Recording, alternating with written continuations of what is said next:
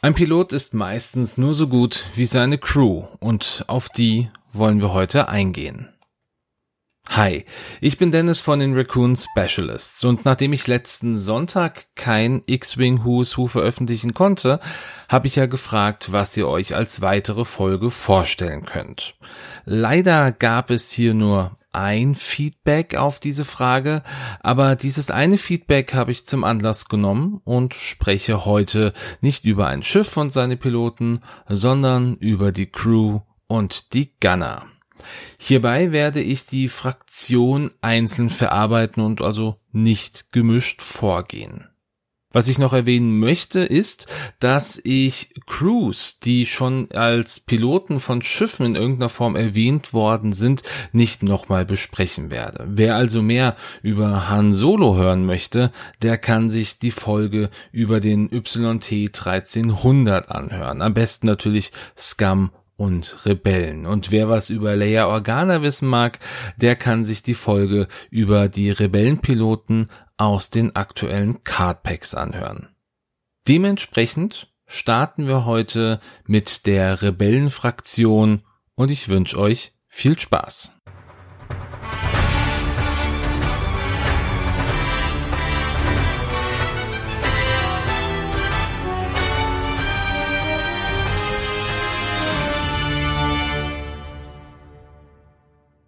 Und zum Start schauen wir uns einen an, den wir schon kannten, bevor wir Luke, Han und Leia kennenlernen konnten.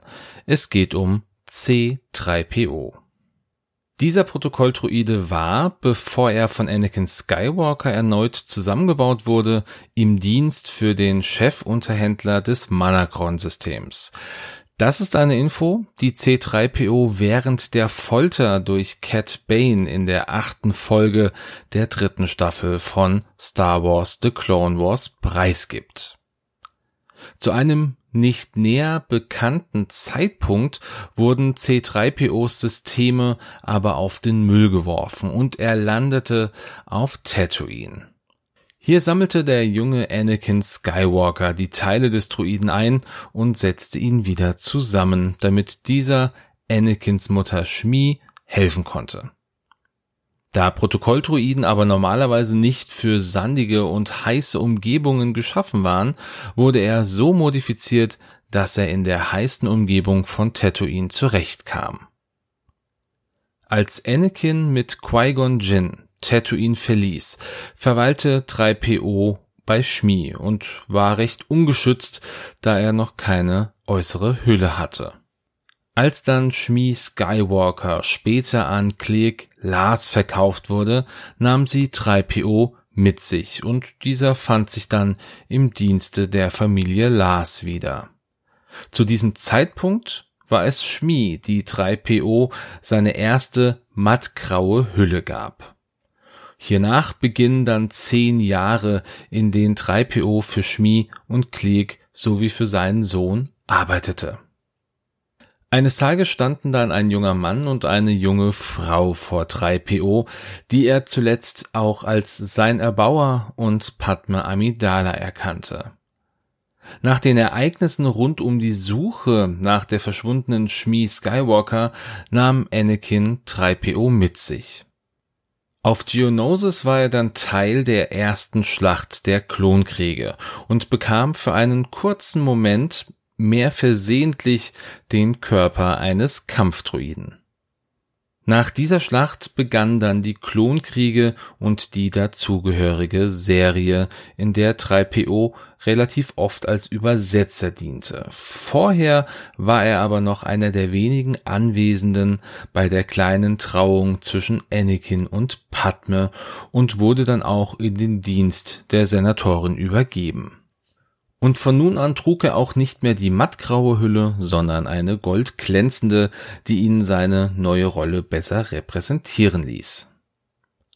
Während der Serie Clone Wars war 3PO primär als Übersetzer und Planer aktiv und begleitete Padme auf viele Missionen.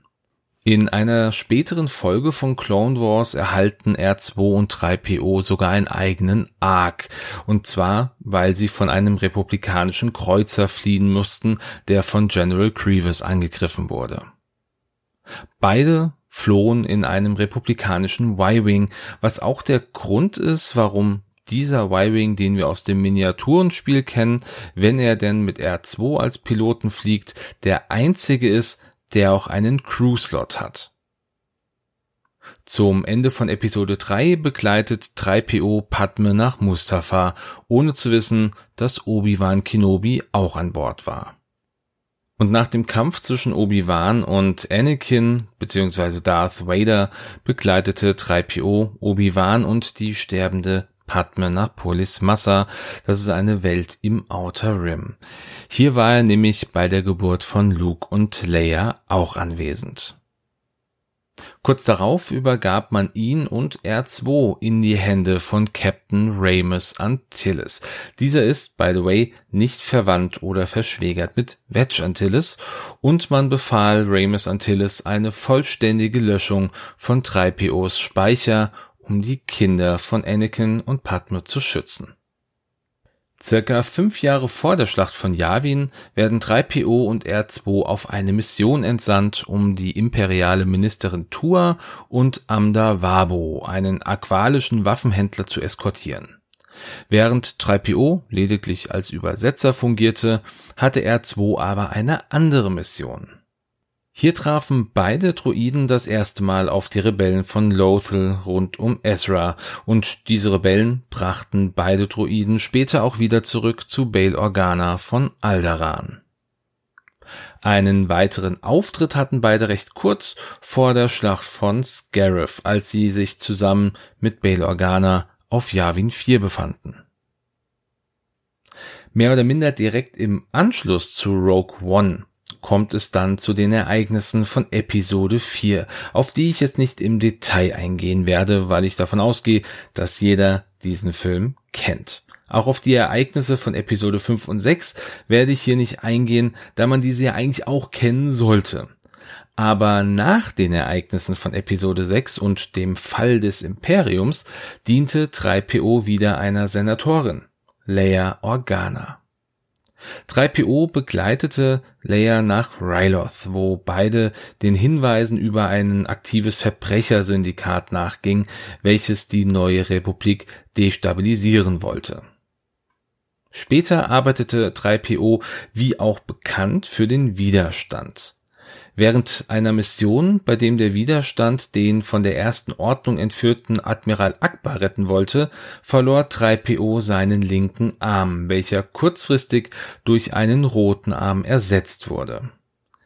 Die Geschichte, die kann man im Comic Star Wars C3PO Nummer 1 von 2016 nachlesen Kurz darauf reiste 3PO zusammen mit Leia und einigen Widerstandspiloten nach Takodana, um dort BB-8 zu retten. Und nachdem die erste Ordnung vertrieben wurde, wies BB-8 3PO darauf hin, dass er doch seinen Arm austauschen lassen sollte, was er dann auch in der Widerstandsbasis von Dikar machen ließ. Dies ist aber auch nur der Bestandteil des Buches und wird im Film nicht weiter thematisiert. Hier werden wir vor vollendete Tatsachen gestellt, indem wir einen 3PO mit goldenem Arm sehen, der ja kurz vorher noch einen roten trug. Nach dem Ende von Episode 8 befanden sich die restlichen Mitglieder des Widerstandes auf dem Millennium Falcon und 3PO half Ray bei der Übersetzung der alten Jedi-Texte, die sie mitgenommen hatte. In Episode 9 ist 3PO dann die letzte Hoffnung für den Widerstand, den Sith-Wegfinder zu finden, da er einen Hinweis auf einem Sith-Dolch gelesen hatte, den er aber nicht öffentlich übersetzen durfte, da dies seine Programmierung nicht erlaubte. Aber was wäre Star Wars ohne 3PO? Natürlich bekam er dann zuletzt auch einen Teil seiner Erinnerung aus einem Backup von R2 wieder. So viel zum Hintergrund von 3PO bis heute. Ein kleiner Fun-Fact zu 3PO, den sicher einige noch gar nicht so wirklich wahrgenommen haben. 3PO ist in der Originaltrilogie nicht komplett golden, sondern hat ein silbernes Bein. Das sieht man sehr gut in der ersten Szene von Episode 4, in der er auftaucht. In den Episoden 1 bis 3 und 7 bis 9 hat es dann aber offensichtlich für eine komplett goldene Hülle gereicht. Den ersten Auftritt, den hatte 3PO kanonisch gesehen natürlich in Episode 4. Hat mir hier noch eine chronologische Reihenfolge, dann wird er natürlich das erste Mal in Episode 1 vorgestellt. Wie auch bei den Piloten werfe ich hier nochmal einen Blick auf die vorhandene Fähigkeit der Crewmitglieder, in dem Fall von 3PO, die da heißt. Bevor du Verteidigungswürfel wirfst, darfst du einen Berechnungsmarker ausgeben, um laut eine Zahl von eins oder höher zu raten. Falls du das tust und genauso viele Evades wirfst, wie du geraten hast, füge ein Evade hinzu. Nachdem du die Calculate-Aktion durchgeführt hast, erhalte einen Berechnungsmarker. Das ist wohl eine der längsten und auch am schwersten zuzuordnenden Fähigkeiten. Grundsätzlich 3PO ist ja primär ein Angsthase, wenn man das so von einem Druiden behaupten kann. Und er versucht sich immer mit seinen 6 Millionen beziehungsweise seit Episode 7 auch 7 Millionen Kommunikationsformen aus den verschiedensten Situationen zu befreien.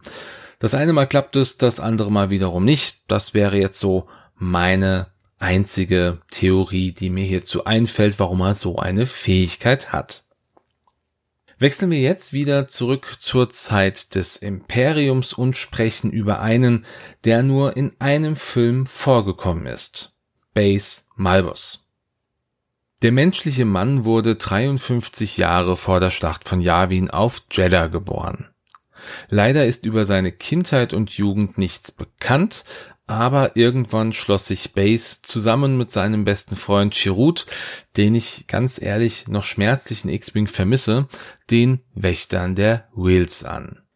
Diese Wächter waren ein religiöser Orden, die für ihr Mantra Ich bin eins mit der Macht, die macht es mit mir. Ich bin eins mit der Macht, die macht es mit mir. Ich bin eins mit der Macht, die macht es mit mir. bekannt waren und wie viele andere Gemeinschaften, deren Glauben auf der Macht basierte, waren auch die Wächter der Wills primär auf Jeddah aktiv und Base war einer der Wächter des Kyber-Tempels nach der Machtübernahme des Imperiums begann diese, die heilige Stadt zu besetzen und zu unterjochen, und das war der Zeitpunkt, an dem Base anfing, seinen Glauben zu hinterfragen und zu einem zynischen Menschen zu werden, der sich im Gegensatz zu Giroud eine sehr pragmatische Sichtweise aneignete und jeden Sinn für das Spirituelle verloren hatte. Dennoch blieb er bei seinem besten Freund und beschützte diesen. Als er zusammen mit Chirrut in den Straßen von Jeddah kurz vor der Schlacht von Scarif auf Jin Erso und Cassian Endor traf, überschlugen sich die Ereignisse und alle vier wurden in einen Kampf zwischen den Rebellen von Saw und dem Imperium hineingezogen, nur um kurze Zeit später Gefangene von Saw zu sein Kurz bevor das Imperium durch einen Testlauf der neuen Superwaffe, dem Todesstern, Jeddah und die komplette Umgebung ausradierte, konnten Base und die anderen fliehen. Als Chirrut von Base das Ausmaß erklärt bekam, zerbrach in Base erneut das Vertrauen in die Macht. Dennoch folgte er weiterhin Chirrut, da er diesen jetzt als seinen moralischen Kompass wahrnahm Beide folgten dann der kleinen Gruppe von Rebellen nach Idu, um dort Jins Vater zu finden und später weiter nach Yavin 4 und Scarif. Auf Scarif führten Base und Chirrut ein Team von Rebellen an, um ein Ablenkungsmanöver durchzuführen und somit Jin und Cassian die Zeit zu geben, die Baupläne des Todessterns zu finden auf einem Strand an einem der Knotenpunkte der imperialen Anlage mussten sich Base und Chirrut zurückziehen. Doch als man ihnen mitteilte, dass ein Terminal aktiviert werden musste, ging Chirrut tief versunken in sein Mantra auf dieses Ziel zu. Unter enormem Feuer kam er aber unverletzt am Ziel an. Als aber dann ein Sprengsatz das Terminal und Chirrut erwischte, rannte Base zu seinem Freund, der im Sterben lag. Dieser Moment, der Augenblick, in dem sein bester Freund mit dem Glauben an die Macht starb, erweckte in Base erneut seinen Glauben und er schoss sich durch die gegnerischen Truppen, bis der letzte Todestruppler im Sterben einen weiteren Sprengsatz zündete, welcher Base erwischte und ihn tötete. Sein letzter Blick und seine letzten Gedanken galten seinem Freund Chirrut, den er dank seines wiedergefundenen Glaubens durch die Macht wiederfinden würde. Base wurde mit Rogue One in den Kanon eingeführt und ein Teil seiner Hintergrundgeschichte wurde im 2017 erschienenen Jugendroman Star Wars Guardians of the Wheels veröffentlicht. Seine Fähigkeit in X-Wing ist die folgende. Solange du eine Fokusaktion durchführst, darfst du sie behandeln, als wäre sie rot. Falls du das tust, erhalte einen zusätzlichen Fokusmarker für jedes feindliche Schiff in Reichweite 0 bis 1 bis zu einem Maximum von 2. In seiner letzten Aktion im Film ist Base so auf seine Gegner und die Macht fokussiert, dass er besser schießen kann und auch Beschuss aushält. Das bringt ihn zwar in Bedrängnis, aber er schafft es sich zu Wehr zu setzen, um den Großteil der Truppen auszulöschen. Das ist zumindest mein Gedanke. Als nächstes kommen wir zur Protagonistin des Films Rogue One, Jin Erso.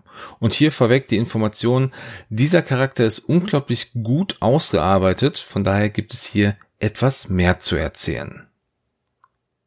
Der weibliche Mensch wurde 21 Jahre vor der Schlacht von Yavin auf dem Outer Rim Eisplaneten Vault geboren. Ihre Geburt fand in einem Gefängnis der Separatisten statt, da ihr Vater, Galen Erso, der ein pazifistischer Wissenschaftler war, sich weigerte, mit seinem Wissen über die Kyberkristalle den Separatisten gegen die Republik zu helfen die ersten sechs Monate ihres Lebens verbrachte Jin also in Gefangenschaft, bis zu dem Tag, an dem Lieutenant Commander Orson Krennic von der Republik alle drei befreite und nach Coruscant brachte. Circa 19 Jahre vor der Schlacht von Yavin gerieten Jin und ihre Eltern in einen erneuten separatistischen Hinterhalt und hatten mit ihrem Leben schon abgeschlossen, als die Druiden der Separatisten plötzlich deaktiviert wurden. Die Klonkriege waren beendet. Mit der Gründung des Imperiums überzeugte Krennic Jins Vater dazu, sich der imperialen Kyberkristallforschung anzuschließen, welche für nachhaltige Energieentwicklung stehen sollte. Zu dieser Zeit wurde Jin größtenteils in die Obhut eines MV-Nanny-Droiden mit dem Spitznamen McVie gegeben und die zunehmende Distanzierung, die sich zwischen Jin und ihren Eltern auftat, machte sie traurig eines Tages aber teilten Galen und seine Frau Lyra Jin mit, dass es daran lag, dass sie herausgefunden hatten, dass die Arbeit für das Imperium nicht wie angedacht für nachhaltige Energieentwicklung stand, sondern für Zwecke, die Galen nicht akzeptieren konnte. So plante die Familie von Coruscant zu fliehen und heuerten einen Schmuggler an, der aber kurz vor der Extraktion vom Imperium gefangen genommen wurde. Ein Schmugglerkollege, bat seine Dienste an und die Ursos trafen das erste Mal auf den Freiheitskämpfer Saw Gerrera. Dieser brachte sie zu einem abgelegenen Planeten namens Lamu und stellte sie dort unter seinen Schutz. Jin musste zwar McVie und alle anderen Sachen, die ihr lieb gewesen waren, zurücklassen, erkannte aber die Chance, wieder mehr Zeit mit ihren Eltern verbringen zu können, was sie wieder glücklich machte. Auf Lamu lebten Jin und ihre Eltern die nächsten vier Jahre, bis Krennic herausfand, wo sie sich aufhielten und mit einer Gruppe von Todestruppen auftauchte, um sie alle wieder zurück nach Coruscant zu bringen. Und das sind die ersten Minuten von Rogue One. Nachdem Jin es schaffte, sich vor Krennic zu verstecken und daraufhin von Zor gefunden wurde, ging sie mit ihm nach Rhea und wuchs dort bei ihm und seinen Partisanen auf. Unter dem Deckmantel, dass sie seine Tochter wäre, wurde sie im Nah- und Fernkampf ausgebildet, damit sie eine Chance zu überleben hätte. Sie wurde von allen akzeptiert und jeder um sie herum brachte ihr etwas bei und irgendwann durfte sie auch bei Saws Missionen aushelfen. Mit elf Jahren traf Jin zusammen mit Saw auf Enfys Nest, die ihm Coaxium angeboten hatte. Enfys Nest, das war eine Charakterin, die man das erste Mal in Solo A Star Wars Story sehen konnte. Ab jetzt bekam Jin ihre ersten eigenen Missionen, die ihr aber noch sehr schwer fielen, da sie nicht töten konnte. Einmal wurde sie noch knapp von einem der Partisanen gerettet und Saw tadelte sie für dieses Versagen, gab ihr aber noch eine weitere Chance, um sich beweisen zu können. Als Jin 16 war, ging sie zusammen mit Saw auf eine weitere Mission auf dem Planeten Tamsi Prime. Dort wurden sie von einem der eigenen Leute verraten. Saw, der erkannte, dass Jin in Gefahr war, da man jetzt ihre wahre Identität erkennen könnte, schnappte sich den Verräter und ließ Jin ohne ein weiteres Wort zurück. Das war der Tag, an dem Jin anfing, das Vertrauen in andere zu verlieren und Hass gegen Saw und Galen zu entwickeln, ihre beiden Väter. Dank ihrer Fähigkeiten, unter anderem auch für das Fälschen von Codes, gelang es ihr, mit dem Decknamen Jin Dawn auf einem Frachtschiff anzuheuern und dort als Mechanikerin zu arbeiten. Als der Captain des Schiffs, Ponta, Gefahr lief, vom Imperium aufgegriffen zu werden, bot Jin ihm ihre Hilfe an und fälschte weitere Codes für Durchlasspapiere. Aus Dankbarkeit bot er ihr an, sie aufzunehmen, da er einen Sohn im gleichen Alter hatte und vor kurzem erst seine Tochter verstorben war. Jin und Pontas Sohn Hadar kamen sich näher und fingen eine Beziehung an. Was Jin jedoch nicht wusste, ist, dass Hadar ein Rebellensympathisant war und mit Saws Rebellen zusammenarbeitete. Diese Zusammenarbeit brachte das Imperium auf die Fährte von Hadar und als Sturmtruppen eintrafen, mussten alle fliehen. Jin schaffte ihre Flucht erfolgreich, jedoch verlor Hadar sein Leben.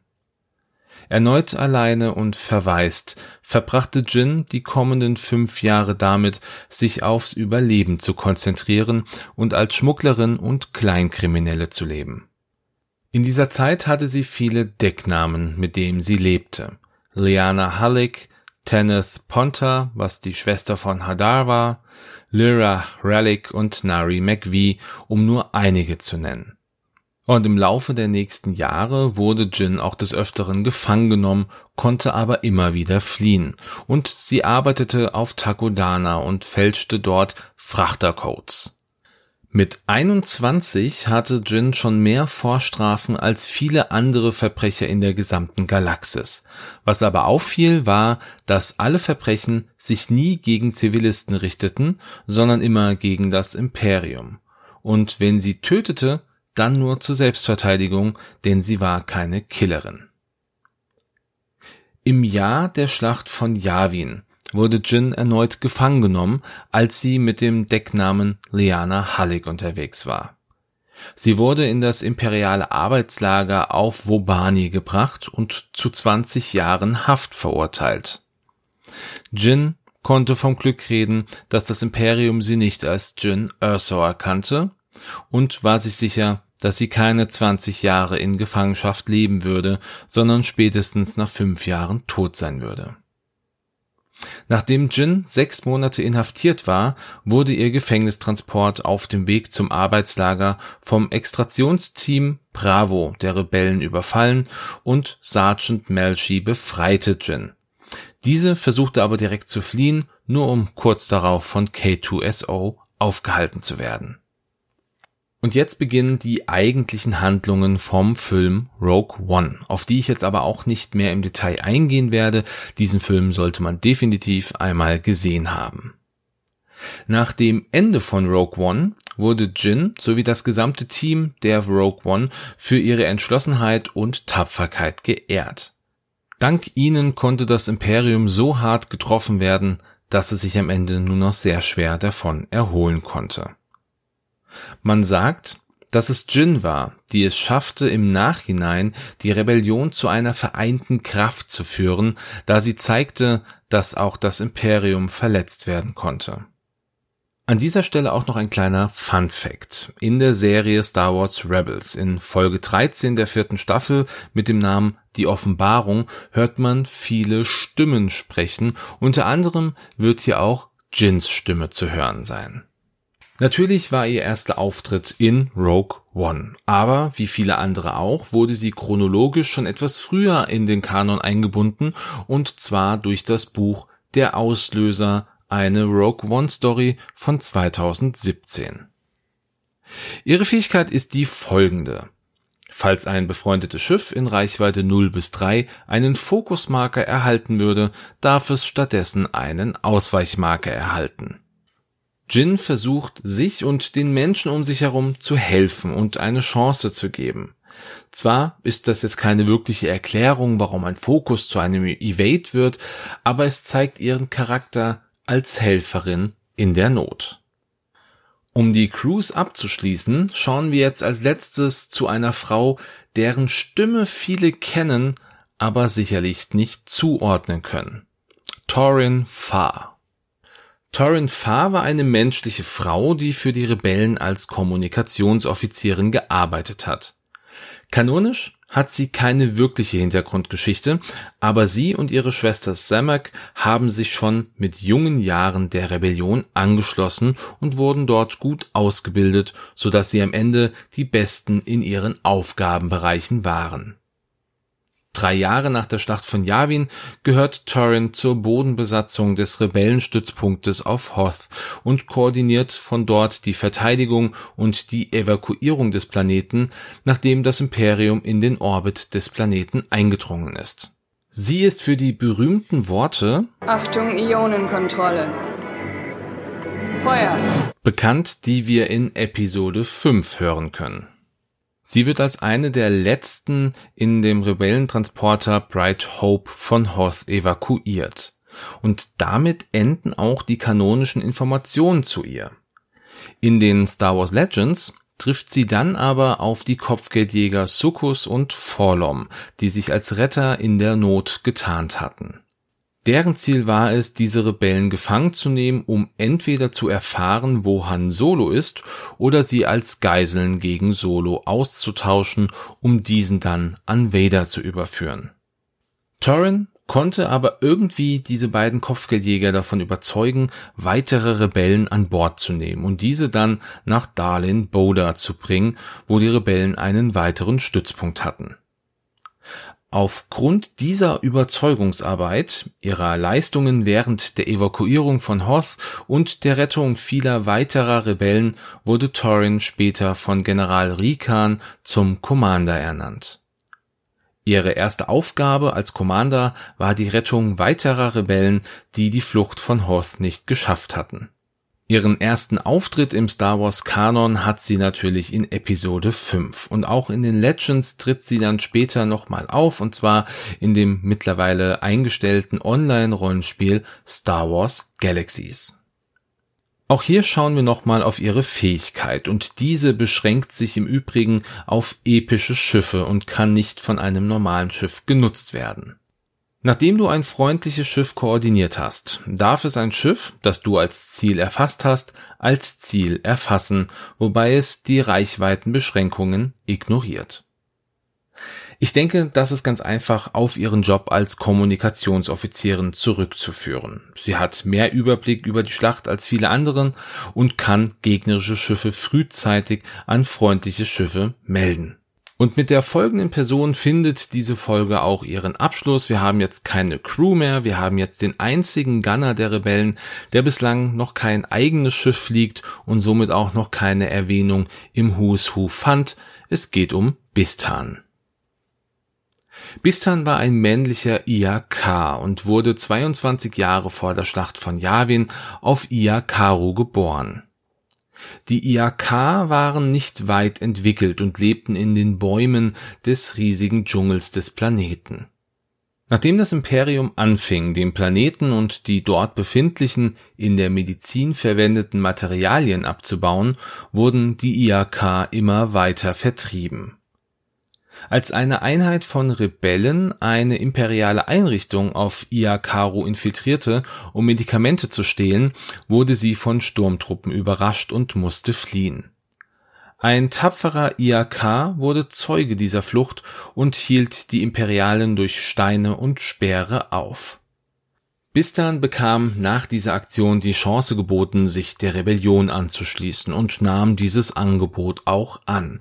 Und obwohl er sich offiziell anschloss, weil er Iakaru schützen wollte, war es am Ende doch seine Kampfeslust, die ihn dazu drängte. Man bildete ihn jetzt im Umgang mit Blastern und Bordgeschützen aus und er wurde ein fester Bestandteil des Extraktionsteams Bravo, die Jin Erso befreien sollten. Leider ist nicht wirklich mehr über ihn bekannt, außer dass er dann ein Teil des Angriffsteams auf Scarif war und der Kanonier des U-Wings der blauen Staffel. Der U-Wing schaffte es, einige Truppen auf Scarif abzusetzen und Bistan gab ihnen Deckung. Nachdem die Truppen abgesetzt waren, startete der U-Wing seine Umkreisung der imperialen Station und wurde auf dieser von TIE Strikern beschossen und getroffen. Eine rettende Landung gab es leider nicht mehr und Bistan starb. Ja, so viel zu diesem kleinen haarigen Wesen. Er wurde schon vor Rogue One durch das Handygame Star Wars Galaxy of Heroes im Kanon eingeführt und natürlich endgültig in Rogue One vorgestellt. Bistans Fähigkeit im Spiel ist die folgende. Nachdem du einen Primärangriff durchgeführt hast, falls du fokussiert bist, darfst du einen Bonusangriff gegen ein Schiff, das du in dieser Runde noch nicht angegriffen hast, durchführen. Diese Fähigkeit, denke ich, kommt durch seine Kampfeslust und seine Aggressivität im Kampf und dadurch ist er halt immer wieder bereit, noch einmal zu attackieren, wenn er denn kann. So. Mein eigentlicher Plan in dieser Folge war ja auch einen Blick auf die Commander-Karten zu werfen, die durch das Epic Game dazugekommen sind. Aber da alle drei Rebellen-Commander, also Kalis Terikan, Jan Dodonna und Ramos Antilles, zu viel Hintergrund haben, werde ich hierzu eine eigene Folge mit allen Commander-Karten aus allen Fraktionen machen. Ich kann euch aber hier schon sagen, es sind bislang nur sechs Stück, die auch eine Hintergrundgeschichte haben, aber ich denke, es macht trotzdem Sinn, eine eigene Folge hierzu zu machen. Und dann komme ich jetzt auch wieder zum Ende dieser Folge X-Wing Who is Who und ich hoffe, dass ihr ein paar neue Dinge erfahren habt. Lasst mich bitte gerne eure Gedanken hierzu hören, gebt mir auch gerne ein Feedback ob ihr mit solchen Folgen auch zufrieden seid oder ob ihr sagt, nö, lieber die Piloten oder ihr sagt, ja, das ist super gut, da freue ich mich immer auch sowas zu hören. Ich werde definitiv noch eine Crew-Folge fürs Imperium machen und dann plane ich natürlich auch in Richtung von Scum und den anderen Fraktionen zu schauen, wenn das denn für euch interessant genug ist. Ja, ansonsten, ihr wisst Bescheid, wo könnt ihr mich erreichen? Facebook, Instagram und auf den Discord-Channels im Grunde von allen wichtigen Discords, die es so gibt. Da bin ich überall unterwegs. Sprecht mich da gerne an. Der Waschbär weist euch den Weg. Und ansonsten wünsche ich euch jetzt an dieser Stelle wie immer einen schönen Sonntag, einen guten Start in die neue Woche oder einfach einen schönen Tag, wann auch immer ihr diese Folge hört. Bleibt weiterhin gesund, macht's gut und ciao.